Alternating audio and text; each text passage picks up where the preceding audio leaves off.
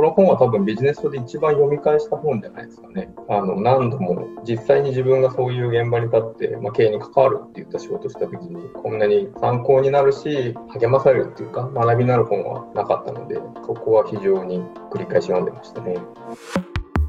こんにちは、よかちです。今日もマイベストブックスではゲストのストーリーとともに一冊の本を紹介します。今回の一冊は虚像モードル崩壊寸前だった IBM を立て直した経験を著者自身が書いたリアルなビジネス本です。ゲストは多数の有名企業で管理職として働かれた後、現在は心の問題を予防的に解決するサービスを提供するマイコーピングの代表として活躍される徳さんです。実際に数々の企業でビジネスを率いていた徳さんにお伺いする人生に聞く3冊。今回も次に読むべき本が見つかるエピソードばかりになっています。マイベストブックス。マイベストブックス。マイベストブックス。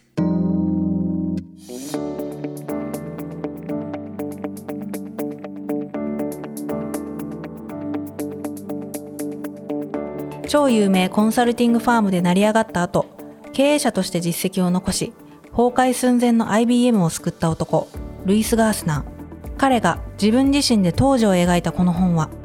どこまでもリアルで教訓に富んだ本だと徳さんは語ります。IBM っていう、まあ、アメリカをまさに代表するピカピカの会社が、まあ、見事すごい勢いで凋落してると。でそれを外部経営者が、えー、と変革したっていうところで、まあ、まずすごくその珍しさっていうんですかね。非常に貴重な体験が描かれてるところとあとやっぱりポイントは内側から描いてることですね。あの多くのものは結構外部からあの評論的に書かれたりするんですけど、まあ、自ら変革した人が自らその内容を書くっていうところはなかなかないしかも IBM みたいな巨大企業の中の実際の変革を書いた本っていうのはまあほとんどなかったというところで、まあ、そこがすごく異なるところですね。ですごいのはやっぱ経営会議でどんな議論をしたとか IBM の中は本当にどういう形でダメになっていたのかとかですねあと実際に出したメールとかも入ってるんですよ。なので、あの本当にこう中で何を実際にやったのかもここまで書かれてる部分ってほとんどないですよね。まあ、なかなか書こうとしないっていうか やっぱり企業ってなかなかその仲間隠そうとするんですけど、まあ、彼はプロ経営者であり、まあ、実際に自分でやったっていうところもあると思うんですけど、まあ、そこの実務の面まで全て書かれてるっていうのは、まあ、他のビジネスではなかなかない、まあ、迫力とあと説得力があるなというところですね。本を数多く読む徳さんにとってもこの本は特別な一冊のようです。この本は多分ビジネス書で一番読み返した本じゃないですかね。あの何度も実際に自分がそういう現場に立って、まあ、経営に関わるっていった仕事をした時にこんなに参考になるし励まされるっていうか学びになる本はなかったのでそこは非常に繰り返し読んでましたね。実際にビジネスの第一線で活躍してきた徳さん。そんな徳さんから見てもこの本は綺麗事なしのビジネスの真髄が描かれた本だと語ります。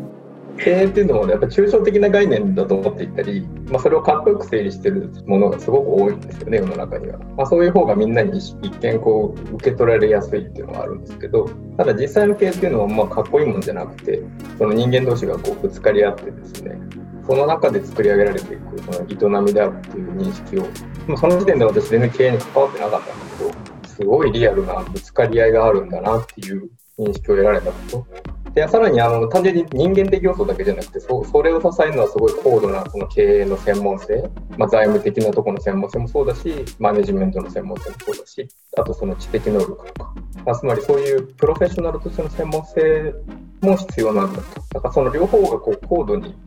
絡み合ったところに経営があるんだっていうのは、まあ、こんなにリアルに学べる本ではなかったので、まあ、ここは非常に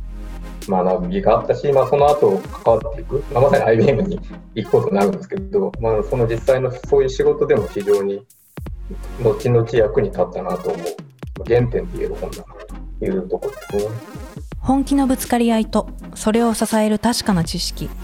骨太なビジネスマンとしての在り方をこの本は次々と教えてくれます。この本の中でも非常にその実行が全てであるってことを明確に書かれていてあとその感情も大事だっていうところなんでねやっぱ本気でやることっていうかだから彼が明確にしたのはその IBM の今何がダメなのかっていうのをもう本当に明確に本音で言い切ってもうそこに向かい合うんだと。それを何とかしていくんだっていうのをこう明確にした上でですね。でその上でじゃあ我々はなぜそれを変革していきたいのか。どこにあと向かうんだと。その後にどこに行きたいんだとどこに向かっていくのかっていうのをすっごく明確にしてるんですよね。でそれはやっぱり一番私がこうなんだろう。自分でその一端を担うとか何かを変えていくプレイヤーになった時にやっぱ一番こう思い返したことですね。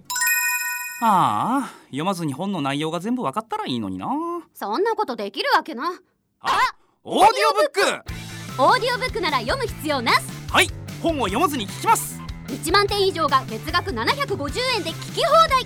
ヒマラヤ聞き放題今なら30日間無料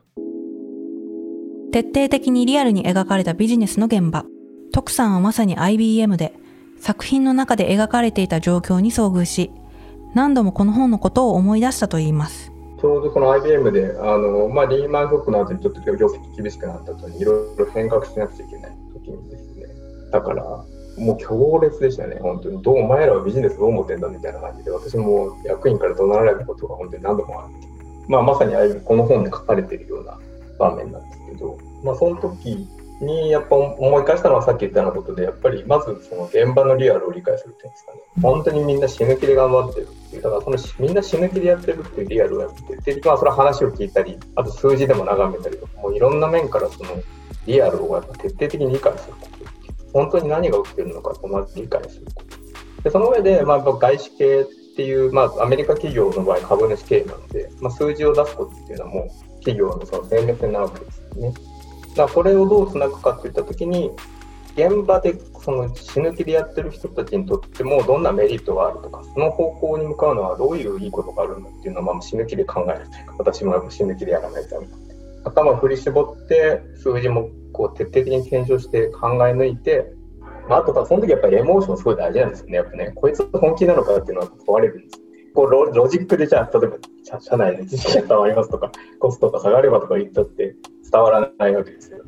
ゴリゴリリアルに論理もかなんていうの現場の辛さも両方とも知ってる人たちだからやっぱりその小手先の論理だけでは通用しないし、まあ、感情だけでもダメですだからその両者をこう高度に融合させながらしかも本気でぶつかっていくっていうんですかね。いや本当私ミーティングの方で戦場に行く思いしかできない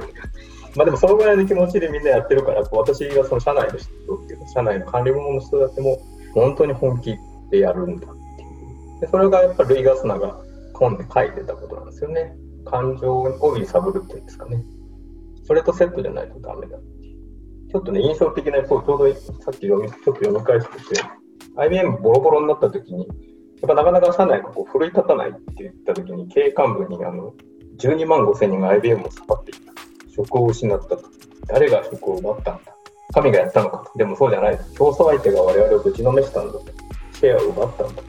あいつらにそんなことされてていいのかと。いう、まあ、揺さぶりを、ちょっとなんか IBM ってすごい上品な官僚的な会社だったんですよね。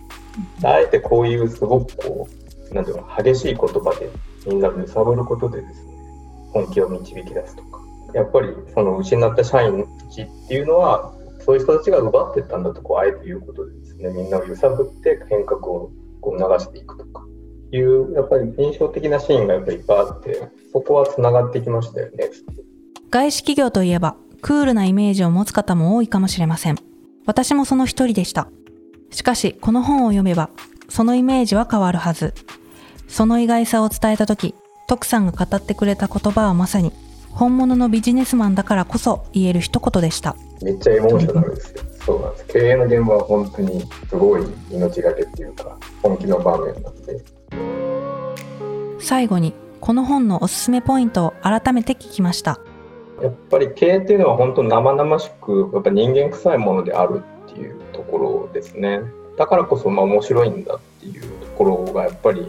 この本からすごく伝わってくると思うんですよね。やっぱり、まあ、その両方っていうんですかね論理的であることもさっき言ったように重要なんだけどそれと同じくらいやっぱ情熱だったりですねあの思いだったりエモーションっていうのがやっぱ人を引きつけたり引っ張っていくものであると。でそれをやっぱりチームでやみんなでやっていくっていうんですかねチーム全体で大きなことに向かってあのその両者をこう組み合わせながら、えー、やっていくことで大きなものを達成できるとかなんか目指しているところに到達できる。でそれこそがやっぱり仕事の面白みであるっていうのが、まあ、見事に書かれてると思うしそれは普段の仕事毎日やってる仕事だったりこれから目指してる仕事にも必ず自分のこう大事なものとして残ると思うので、まあ、私がそうだったようにやっぱりそういう原点となりうる本かなと思います。かっこつけた綺麗事ではない。本当に大きな改革を起こそうとするビジネスマンには必ず響く虚像モードル。ぜひリアルなビジネスの現場で生きる知識をこの本で手に入れてください。今回は多数の有名企業で管理職として働かれた後現在は心の問題を予防的に解決するサービスを提供する。マイコーピングの代表として活躍される徳さんをお迎えして虚像も踊るをご紹介しました。マイベストブックスはヒマラヤで先行配信をしています。